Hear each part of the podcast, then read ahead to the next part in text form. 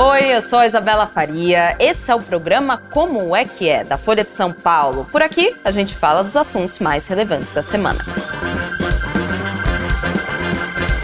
Vamos falar de judiciário, vamos falar de política, vamos falar de STF. Esse tema que nos últimos anos, digamos assim, nos últimos quatro anos, tem tido seu destaque grande aí, principalmente Rosa Weber como presidente. Desde ali de setembro do ano passado, a gente vai falar qual o legado dessa ministra que está prestes a se aposentar. Nós vamos falar porque hoje estou com um ótimo convidado, um convidadíssimo, Conrado Rubner, que é colunista e também professor da Faculdade de Direito da USP. Conrado, muito obrigada, viu, por topar conversar com a gente. Prazer, Isabela. Valeu, Prazer. vai ser ótimo. Vamos começar com mais quente, porque a gente vai falar, claro, né, de uhum. como a Rosa Weber influenciou o STF, como ela Mudou até mesmo a configuração da corte quando a gente fala de representatividade feminina, uhum. juntamente com a Carmen Lúcia, né, que foi presidente, uhum. também tivemos, né, ela foi a terceira mulher uhum. presidente, né, da corte em mais de 130 anos. Sim. Vamos falar disso também, mas vamos começar com o quente. Ela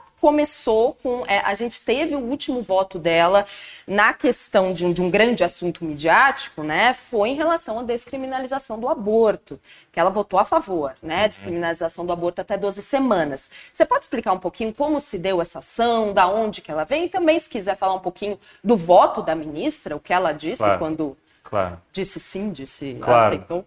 Não, é, essa ação é uma, é uma ação de grupos defensores dos direitos sexuais reprodutivos das mulheres, além de partidos políticos, deriva de uma sequência de ações que vem discutindo aborto e direito à vida e liberdade e, justiça reprodutiva. Nós tivemos anos antes um, uma, um outro caso que discutia um aborto mais específico, específico que foi o de fetos anencéfalos, o STF reconheceu e, portanto, acrescentou uma, é, uma hipótese de não criminalização do aborto ao Código Penal, para além é, de risco da, de saúde de vida da mulher, além do, da hipótese do estupro.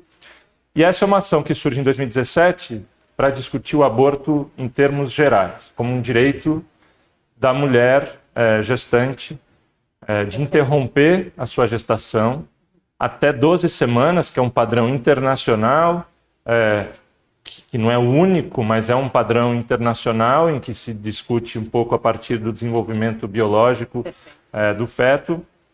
E é, acho que é interessante, esse caso é interessante por várias razões. Primeiro, primeiro porque é um caso clássico do controle de constitucionalidade em tribunais constitucionais pelo mundo. Em muitas democracias do mundo, o aborto, o direito a realizar o aborto, com limites, não é um direito irrestrito, não é um incentivo ao aborto, mas Sim. é um direito numa situação é, crítica de escolha é, da mulher, mas ela, ele foi reconhecido por muitas cortes constitucionais do mundo, como, como nos Estados Unidos, que recentemente revogou, depois de 50 anos, né, é, num, num retrocesso que está causando toda sorte de problemas lá nos Estados Unidos para mulheres, enfim, essa é uma outra discussão muito fascinante, mas ao, mesmo tempo aterradora pelo que está acontecendo, mas na Corte Constitucional Alemã, uma decisão muito mais avançada, na Corte Constitucional Colombiana, na, na Corte Constitucional é, Mexicana.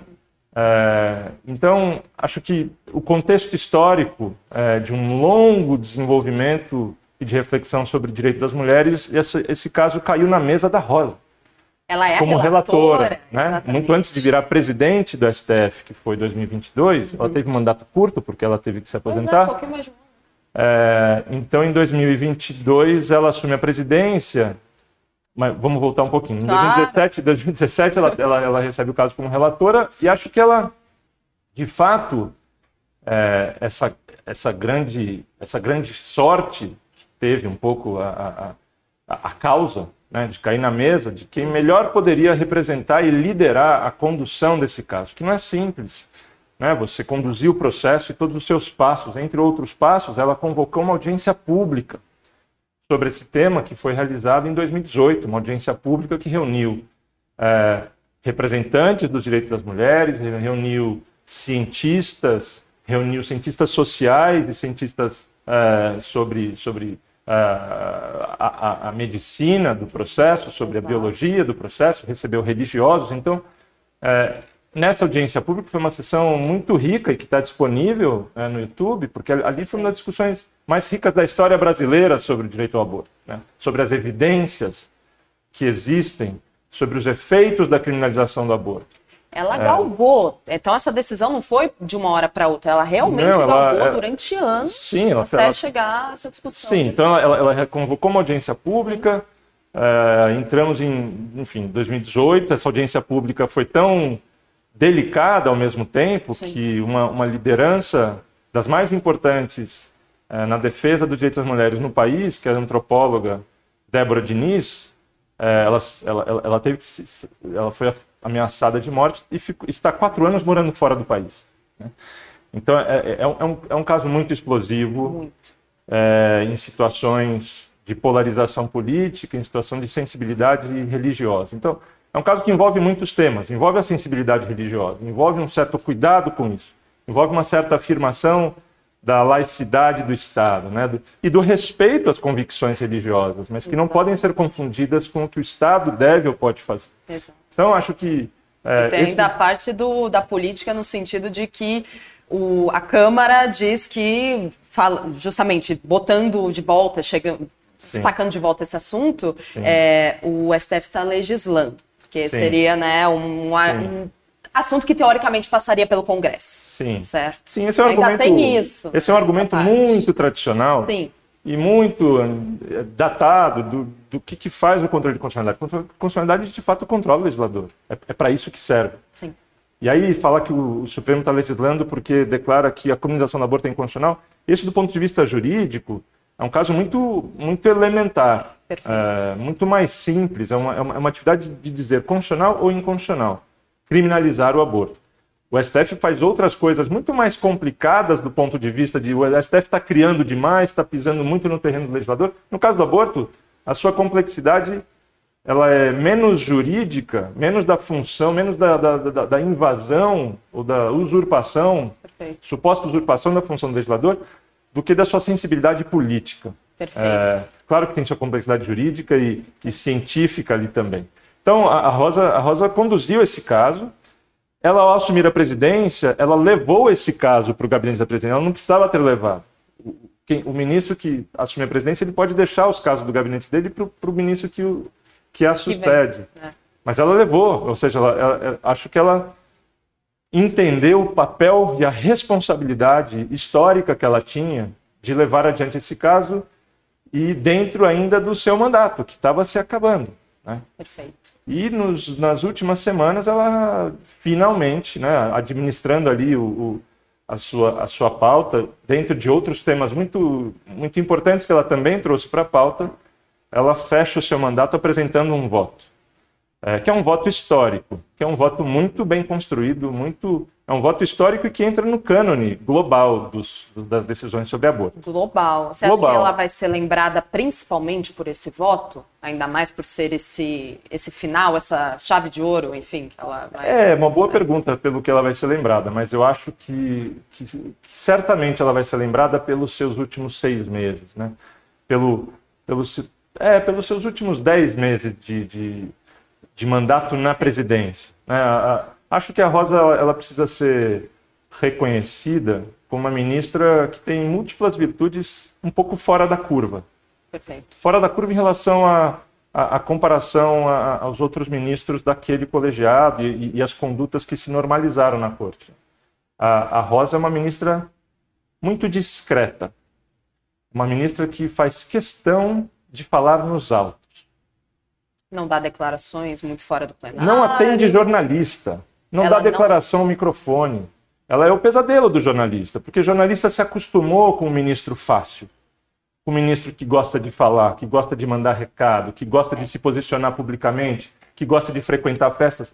Eu não sei de nenhuma notícia de, de nada disso da Rosa. A Rosa nunca pisou num jardim de um advogado no Lago Sul.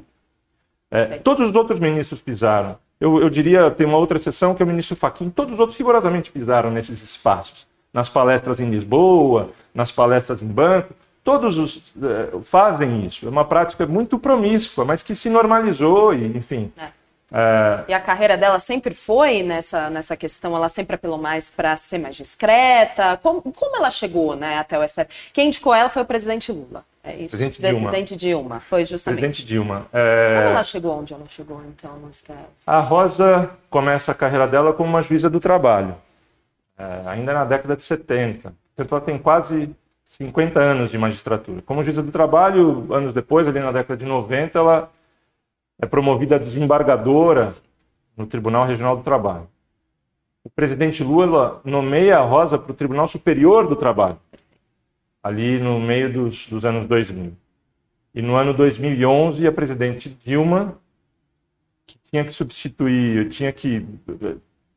Colocou na cabeça, se comprometeu em colocar uma mulher, é, e fez uma nome... Não era a Rosa não era uma pessoa próxima de. Então, ao invés da, da, da Dilma assumir o, ou fazer o que o Lula tem feito, que é conversar com esses interlocutores próximos, mais do mesmo, os mesmos advogados, os mesmos juízes, etc., o que acaba limitando demais o círculo de possibilidades de nomeação, a, a, é, é necessário reconhecer, a Dilma foi atrás se esforçou, não foi uma nomeação preguiçosa do primeiro, do, do, da primeira pressão que sofreu. E aí ela chegou ao nome da Rosa e, a, e, a, e nomeou a Rosa em 2011.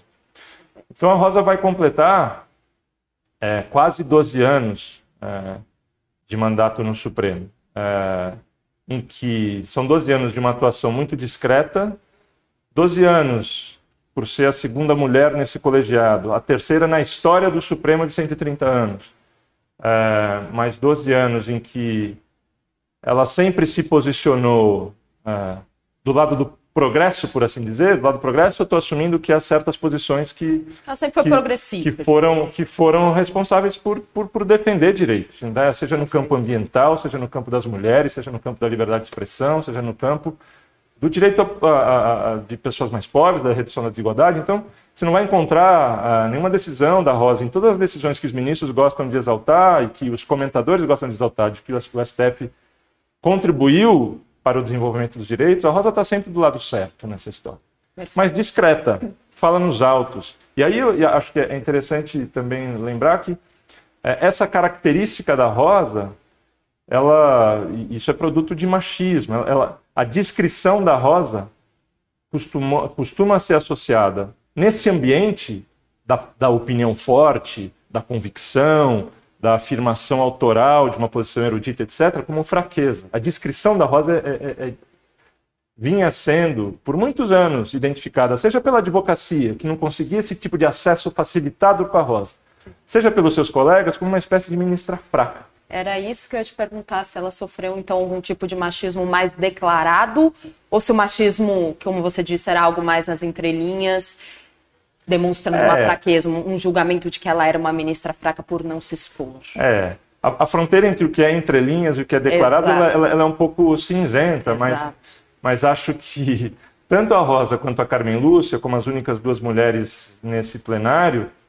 elas ocupavam o espaço de duas mulheres e assim, para o olhar mais sensível ao tema de gênero, é, isso estudiosas vem, vem observando e já, já, já, já, já citam exemplos, e tem, tem muito caso para contar, eram ministras constantemente interrompidas, com mais indelicadeza, é, opiniões mais silenciadas, opiniões menos levadas a sério. Então, esse tipo de, de machismo normalizado ali, machismo que a, a, Carmen Lúcia tem dois ou três, duas ou três passagens engraçadas até, porque a Carmen Lúcia ali na hora começa uma, no meio do plenário uma conversa com a Rosa sobre machismo que elas duas naquele momento estão sofrendo, um pouco uma maneira de constranger, com bom humor, é, os, os, ministros do Supremo. Então, então sim, esse é o elemento de gênero que a Rosa traz.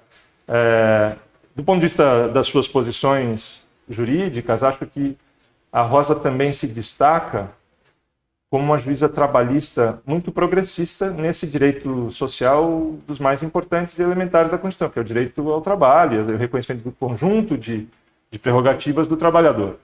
Então, o, o, o, STF não tem sido, na última década, muito amigo do trabalhador. Né? É, todas as reformas liberalizantes de, de corte de direitos, de desestabilização do regime de trabalho, de terceirização do trabalho, o STF carimbou, celebrou, etc., com exceção da Rosa, é, que foi ali uma, uma, a pessoa mais arrojada e mais arejada e, de fato, mais defensora dessa posição. Então, não era só a mulher não é só a juíza discreta, absolutamente exemplar, mas é também uma cabeça que pensa o direito do trabalho como nenhum outro ministro ali é capaz de pensar. Quais outras é, Quais foram os julgamentos que não mais midiáticos, mas, mas como eu posso dizer, é, os principais casos, vamos dizer assim, uhum. julgados pela Rosa Weber. Se você quiser dizer em relação à presidência, o tempo que ela passou uhum. na presidência uhum. do STF, ou também nas últimas, uhum. né, na última uhum. década, você falou da descriminalização do aborto. O que mais? O que mais uhum. ela fez que ah, o fato dela ser discreta já é algo que chama atenção? Mas o que mais ela julgou ou quais foram as participações dela que mais te chamaram a atenção? É, eu acho que haverá textos ao longo da semana, ah, cada um fazendo a sua própria lista, cada um fazendo a sua própria lista e, e, e de fato é, a Rosa não foi é, relatora, não se destacou pelo seu próprio perfil, mas como eu disse antes, é, todos os casos mais progressistas de direitos nos, na última década, ela esteve e, enfim, do direito do trabalho as, as, aos direitos fundamentais, a, a, aos casos de direito eleitoral e assim por diante, ela esteve é, bem posicionada. Agora, acho, acho, que vale, vale a pena concentrar nesse período final da, da presidência da Rosa e, e, desse legado que ela deixa com um grande voto, que é o voto no caso do aborto. É, porque esse voto também representa uma evolução na, na própria experiência e sensibilidade da Rosa ao tema. A Rosa não chegou na corte como uma representante de, de um ideário feminista, etc. Ela, ela, ela, um pouco se embebeu dessa, dessa cultura, no diálogo, na, ela, ela, ela, aprendeu e, em algum momento, é, não sei exatamente em que momento, mas esse é um caso que marca, em 2017, ela abraçou a causa. Sim. Ela tinha convicção de que, enfim, é um caso muito difícil, pela possibilidade de, de derrota, pela possibilidade da, da, da, da, convulsão social que esse tipo de caso gera, ela conduziu com muito cuidado. Então, tanto do ponto de vista da, da gestão e condução do caso, quanto do ponto de vista do voto que ela deixa, em que ela tenta driblar ou rechaçar todas as armadilhas argumentativas do caso do aborto, que não é uma questão, um, um dilema binário entre a liberdade da mulher do lado e a vida do feto de outra, isso é uma, uma enorme armadilha, né? Conceber, conceber o, o, aborto como uma espécie de conflito entre você opta entre o direito à vida ou você opta pela, pela liberdade da mulher. É, a criminalização do aborto causa muito mais morte do que o contrário. Né? Perfeito. Né? É, as evidências empíricas trazidas é, por muita gente estudiosa e pesquisadora do tema demonstra isso. Existe um, um elemento que é para muito além da, da individualidade da mulher, de escolher ou não ter o filho Existe um elemento de social. Pública também. Questão de saúde pública, uma questão de justiça reprodutiva. Não é só uma gestação, que, que já é um, um super encargo na vida da mulher, mas é, é, é, é, a educação e cuidado com o filho. Isso, isso pode acabar com a vida de uma família. Perfeito. Então, a, a ideia de que uma sociedade não. O, o parceiro não oferece cuidado, a, o Estado não oferece o, o que a mulher tem. A, a mulher assume sozinha o encargo de, de, de, cuidar de um filho e compromete toda a sua vida, é muito violento isso. Com certeza, com certeza. É... Ela, ela, votou em plenário virtual. Ela em votou relação... em plenário virtual, ou seja, basicamente depositou seu voto escrito. Ela não leu para o público. Entendi, era justamente isso que é, eu ia te perguntar, se você é. queria destacar, mas não houve leitura de voto. Não houve né? leitura né? do Entendi. voto em público, não deu tempo e, enfim. Mas né, por porque razões... ela, ela insistiu no plenário virtual muito provavelmente também porque ela queria justamente. Porque corria o risco de não dar tempo. O relógio estava correndo contra ela. Exatamente. Então. E vai continuar o julgamento das. Não, o próximo a votar na, na, na sequência. É... Na verdade, o próximo a votar seria outro ministro, mas o, o, o, o Barroso, o ministro que, Barroso, que assume a presidência agora, ele basicamente transferiu o, julgamento, chama-se chama pedir destaque Perfeito. Ele transferiu o julgamento do plenário virtual para, para o plenário presencial, público, e, e agora, como presidente, cabe a ele decidir quando que isso volta. Né? Perfeito. Né? Então, ele, ele, ele, começa pelo plenário virtual com um voto, que também é público. Não, é, é, é falsa a impressão de que o plenário virtual é um, é um é lugar privado. Não, está lá o voto. Todos o voto está computado. O voto está computado, Weber, o voto é né? público. O que, a, o que a Rosa pensa é público. A única diferença é que ela não leu em público. Perfeito, é, mas o voto dela será mas consultado. o voto está à disposição. É um mesmo voto... depois ela se aposentar, ah, o voto dela estará lá. O voto dela conta. mesmo Perfeito, ela fora. perfeito. Nem, nem que seja decidido daqui, daqui bastante tempo, enfim, quanto Perfeito. tempo que isso leva. Perfeito. Conrado, a gente tem um comentário no Instagram. Eu queria saber justamente se você pode comentar em cima do comentário. O Eduardo dizendo: o STF ganhou destaque nos últimos anos por se contrapor a decisões inconstitucionais do Poder Executivo. Lembrando que o Judiciário só age, entre parênteses, com poucas exceções, quando provocado. Você compartilha da sua opinião? O que, que você acha desse comentário do Eduardo?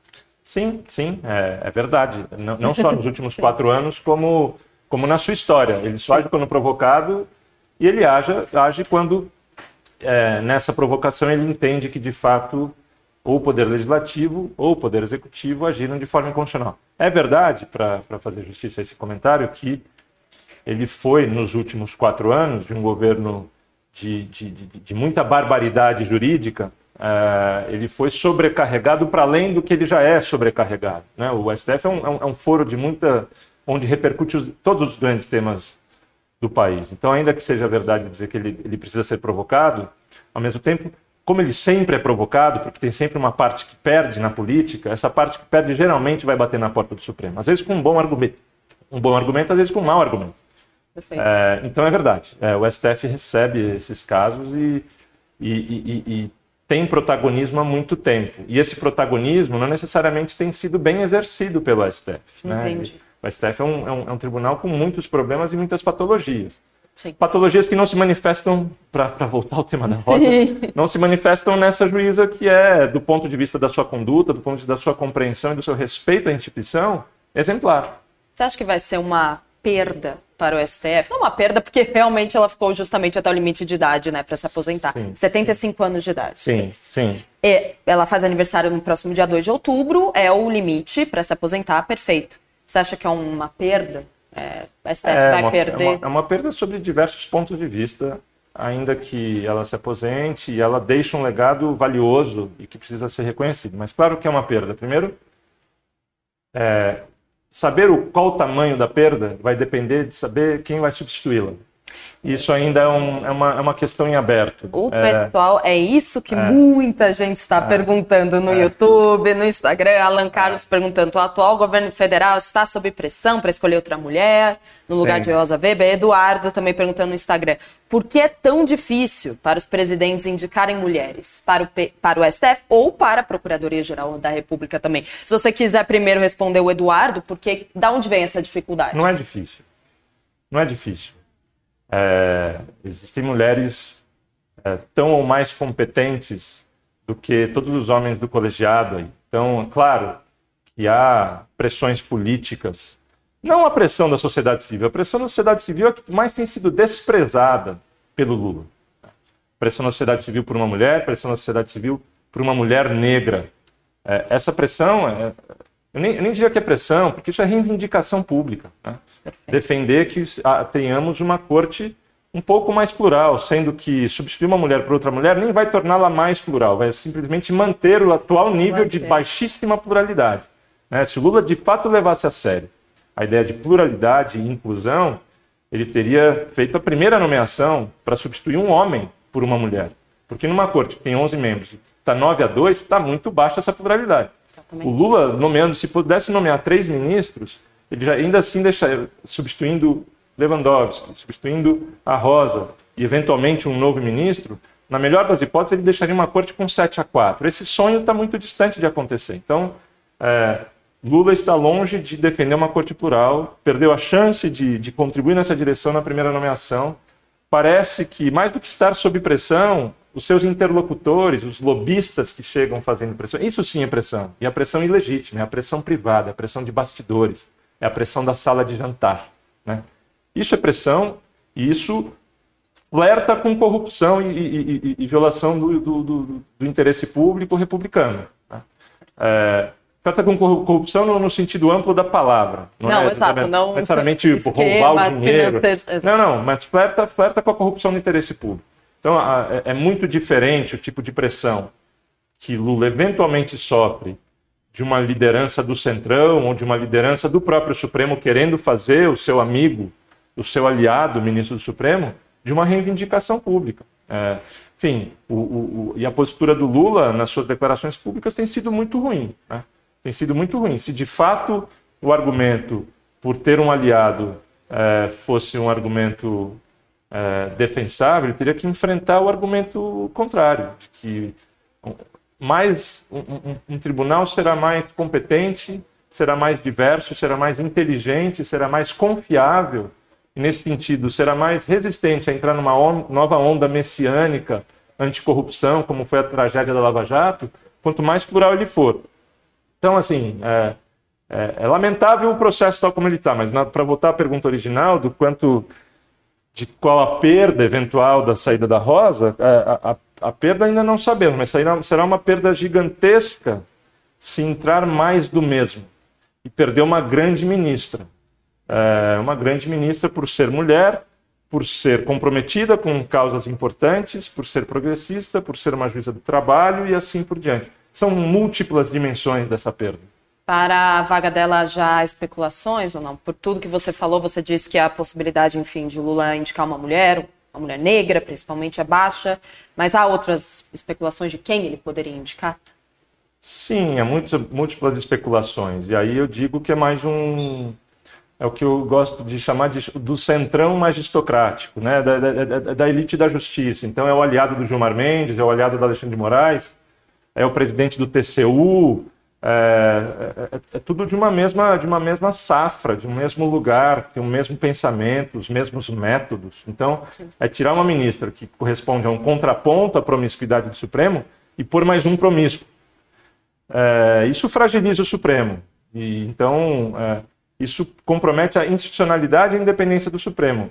Lula tem opções muito, muito, muito claras pela frente. E, para mim, é, é muito difícil de entender é, o quanto que ele está desprezando uma mobilização importante da sociedade civil para se aliar. Isso não é coalizão para o Congresso. Né? As coalizões que, as concessões que Lula faz para construir relação do executivo com o legislativo, isso é uma outra história. É, agora, reproduzir essa lógica da coalizão entre executivo e legislativo, agora para nomear para tribunais, é, isso é, é, é, é, entregar a independência judicial para uma, uma, uma fração muito corrupta. Corrupta de novo, num sentido mais amplo, não estou entrando na, na acusação do crime de corrupção porque roubou, Sim. mas corrupta por causa do comprometimento do interesse público.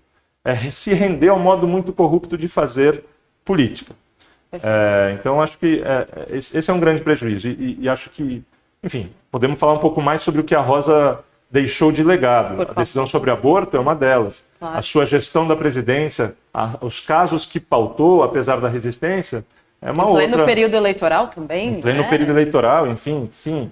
E, e, e, não só pelos casos que pautou, mas, mas, também pelas preocupações e transformações institucionais que ajudou a construir. Perfeito. A gente tem uma pergunta aqui no YouTube do Gabriel de Lima Costa que era justamente a minha, então. O que, que a gente pode esperar justamente da presidência de Luiz Roberto Barroso, que é quem substitui Rosa Weber? A postura discreta de Rosa o episódio do próprio Barroso no Congresso da Uni tiveram aí algum impacto na conduta dos outros ministros? Você mesmo disse que Rosa era um é, é, bem diferente né, dos outros. Os outros ministros estão muito acostumados à mídia, gostam de falar para jornalistas, gostam de aparecer, de fazer palestras. Rosa é uma exceção, mas e o que esperar? De, da presidência de Barroso? Quais, quais as diferenças entre Rosa e Barroso? Olha, eu acho que eles têm muitas afinidades ideológicas. Certo. É... Ele, é, ele é tão progressista? Muitas afinidades. Não é tão progressista. Ele é um, ele é um, ele é um ministro bastante conservador no, no campo da regulação econômica, do papel do Estado, do direito do trabalho.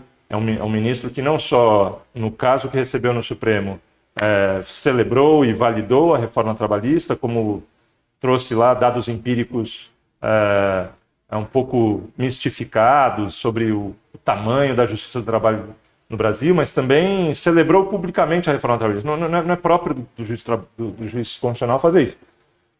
Mas, é, nos casos dos direitos das liberdades públicas, dos direitos civis, e, enfim, é, nos casos tradicionalmente liberais das nossas liberdades, eu acho, acho, que eles têm bastante afinidade. É um ministro que tem se demonstrado muito preocupado com o meio ambiente também. É, então, é, é, um ministro progressista em, em muitos sentidos, é, que não é, no campo da, da, da, economia, no campo do combate à corrupção. Tem, é, tem, muita coisa, mas acho que, assim, do ponto de ideológico, acho que eles têm muita afinidade. Do ponto de vista do projeto da Rosa, tem muita coisa importante que ele vai dar continuidade. Perfeito. O Barroso tem um perfil muito empreendedor, de, de iniciativa por inovação. Mas ele não necessariamente é uma boa liderança política para conduzir um processo de transformação da corte. Né? Às vezes ele escorrega. Então é um desafio para ele liderar processos de mudança é, na corte por esse estilo dele. Mas Perfeito. isso está em aberto, quanto que ele vai conseguir. Certamente não vai ser o estilo discreto. É, mas ele tem um desafio também de de começar a, a, a pacificar, ou pelo menos a, a, a despolemizar Sim. um pouco o lugar do Supremo.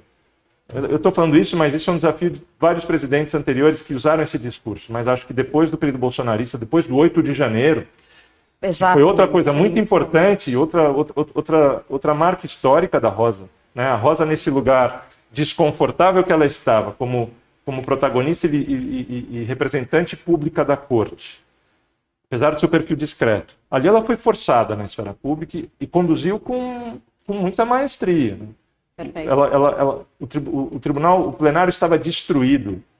Literalmente. Em 15 ah. dias, ela, assim, já, já, já se falava em usar outro, outro espaço para começar o ano judicial. Assim, a Rosa bateu o pé, mobilizou, liderou um processo de não de reforma, mas de uma, uma, uma reconstrução a jato de um, de, um, de, um, de um tribunal, de um plenário destruído, porque ela reconhecia a importância de, na volta do ano judicial, o, o tribunal estar ali inteiro.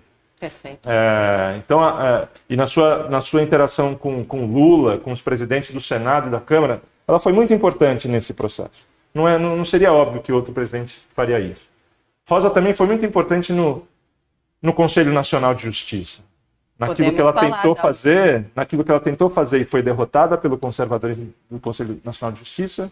Por exemplo, a Rosa tentou aprovar uma resolução no CNJ que basicamente criava regras para limitar a promiscuidade judicial. juiz dando palestra, juiz indo para viagem com patrocínio de empresa, enfim, criando regras muito elementares de transparência, de declaração de rendimento, Sim. de um pouco de limitação e e, e, aí, nessa ela perdeu. Ela perdeu na semana passada. O, o CNJ considerou que está tudo certo. Um ministro ser empresário e que essa empresa do ministro realize eventos no exterior e que nesse evento do exterior ele seja patrocinado pelas grandes empresas e grandes bancos que têm interesse no Supremo. O CNJ entendeu que está tudo certo. A Rosa lutou contra isso, não se pode dizer que não foi. Mas ela teve uma grande vitória, só para a gente Sim, claro. é, fechar essa história. E foi uma, foi, ela se encerrou hoje. Uma, uma, uma vitória que não tem sido ainda muito noticiada, mas que é revolucionária e vai competir com o caso do aborto sobre o quanto que a Rosa representa é, de, de, de, de, mudança para as mulheres em geral e para as mulheres juízas. Né? A resolução que ela conseguiu aprovar hoje na, no CNJ cria uma regra de paridade de gênero para a promoção de juízas a desembargadoras, portanto, para a promoção de juízas de primeira instância para o tribunal de segunda instância, para os tribunais de justiça. Perfeito. É, basicamente, os tribunais de justiça é, nunca saíram muito de uma representatividade que gira em torno de 10, 15% de mulheres. O TJ São Paulo tem 15% de desembargadoras. É, portanto, há um método de discriminação escondido nas normas aparentemente imparciais. E o que essa regra cria, que é revolucionário, que estava sendo combatida por tribunais de justiça, sobretudo o Tribunal de Justiça de São Paulo, é uma regra de paridade, ou seja, as regras de promoção precisam ter uma lista de mulheres e uma lista de homens, porque a gente vai, vai, vai, vai pegar o mesmo número de cada lado. É, então, isso cria uma aceleração. Não é, não, é, não, é, não é muito radical essa norma, é até modesta, mas apesar de modesta, ela é revolucionária porque ela cria a possibilidade de acelerar o acréscimo de juízas num tribunal tradicionalmente masculino e que discrimina, apesar de não admitir que discrimina. Porque a discriminação está embutida, ela é indireta, ela não é aparente, ela é escondida. Perfeito. Então, até os 45 minutos do segundo tempo, Rosa Weber estava lá legislando e, e criando seu legado no sim, STF, como, como, você acabou de dizer. Olha, mas temos aqui uma pergunta no Instagram e a finalizar, mas o pessoal que está nos assistindo não me permite. Vamos lá, Raquel. A Rosa já se pronunciou sobre o que pensa para sua substituição em relação a uma nova ministra negra? Qual a visão de vocês sobre a importância de uma figura assim? Se você quiser, então, resumir o que você disse justamente em relação ao presidente Lula, a dificuldade né, dessa indicação, dificuldade por parte política e não na parte social, que é algo bem é... fácil. A Rosa já disse algo Não, sobre? que eu saiba, a Rosa não disse e não dirá, porque não cabe a ela se meter nesse processo. É, outros ministros recentes que se aposentaram quiseram influenciar, inclusive, a nomeação do seu sucessor. Isso é impróprio, de novo, isso é antiético. E Rosa não vai cometer essa falha tão, tão básica. Portanto, a Rosa não se mete nesse processo não, e nem caberia a ela. É, mas é, a pergunta mais ampla sobre o valor de se ter uma mulher, bom, tem muitas razões para o tribunal ser plural. É, e acho que chegou a vez de, além de ter uma mulher, que essa mulher seja negra. O tribunal ser plural não significa simplesmente uma beleza estética. Exato. Não significa só, só o, a, a multiplicidade, foto, né? a multiplicidade de cores. Exato. É, significa pluralidade de pensamento, significa a, a, a, um pouco a capacidade de ser criativo e mais inteligente que um tribunal diverso tem. E, sobretudo, a capacidade de ser representativo. A ideia de representatividade ela é diferente em diferentes instituições. A representatividade no Congresso é uma representatividade eleitoral. Né? É, então é verdade que você, o seu representante, você enxerga por aquele em quem você votou. É verdade que é um Congresso também muito masculino, né? um Congresso que está assim é, muito atrasado em termos de representatividade de gênero e é uma discussão importante lá. Mas, mas a ideia de representatividade também é importante se colocar nos tribunais. Representatividade é a capacidade da pluralidade da, da população brasileira, que é muito plural, se enxergar lá.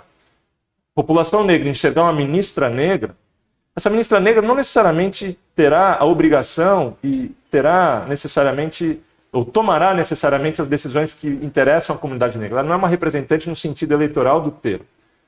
Mas ela, pelo simples fato de estar lá, ela, ela, ela, ela cria um efeito importante de legitimidade da corte.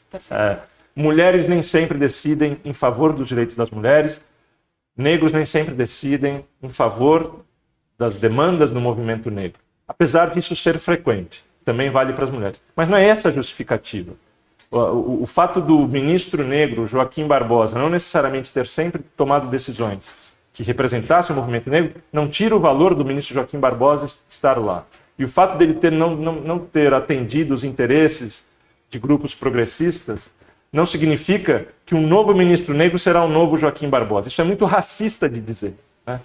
É, então, acho que é um pouco isso. É importante a, diversidade por muitas razões. Isso leva a melhores decisões, tende a melhor, aumenta a probabilidade de decisões que atendam ao interesse das mulheres. Nem sempre será isso, mas mesmo quando não for, é importante ter mulher, ter negro, ter indígena e assim por diante. Porque elas, elas pensam diferente. Hoje o tribunal é um tribunal muito pobre em diversidade. Não só pobre em termos de gênero, né? pobre em termos de onde eles vêm, o que eles pensam, qual formação eles tiveram, que vida viveram. Né? É um, é um, é um, são ministros do, do, Rio de Janeiro e de São Paulo que estudaram nas mesmas escolas, leram os mesmos livros, tiveram as mesmas experiências é, profissionais. Então é, é muito pobre é, um tribunal assim. E a saída da Rosa é uma pequena oportunidade de acrescentar diversidade, mas parece que o Lula não está atento a isso. Infelizmente, mas que aula! Conrado Rubner Mendes, colunista e também professor da Faculdade de Direito da USP. Te agradeço muito, muito. Você explicou de tudo. Rosa, desde o legado da Rosa Weber, até como a STF funciona, até como a gente pode esperar de uma nova indicação, da nova indicação do presidente Lula ao STF. Obrigado, Conrado, muito obrigada. Volto sempre, Legal. inclusive. Prazer. Por favor, Volto muito obrigadão. E muito obrigada a você também que assistiu Como é que é dessa terça-feira. Amanhã estaremos aqui. Muito obrigada por participarem hoje, inclusive. Tchau.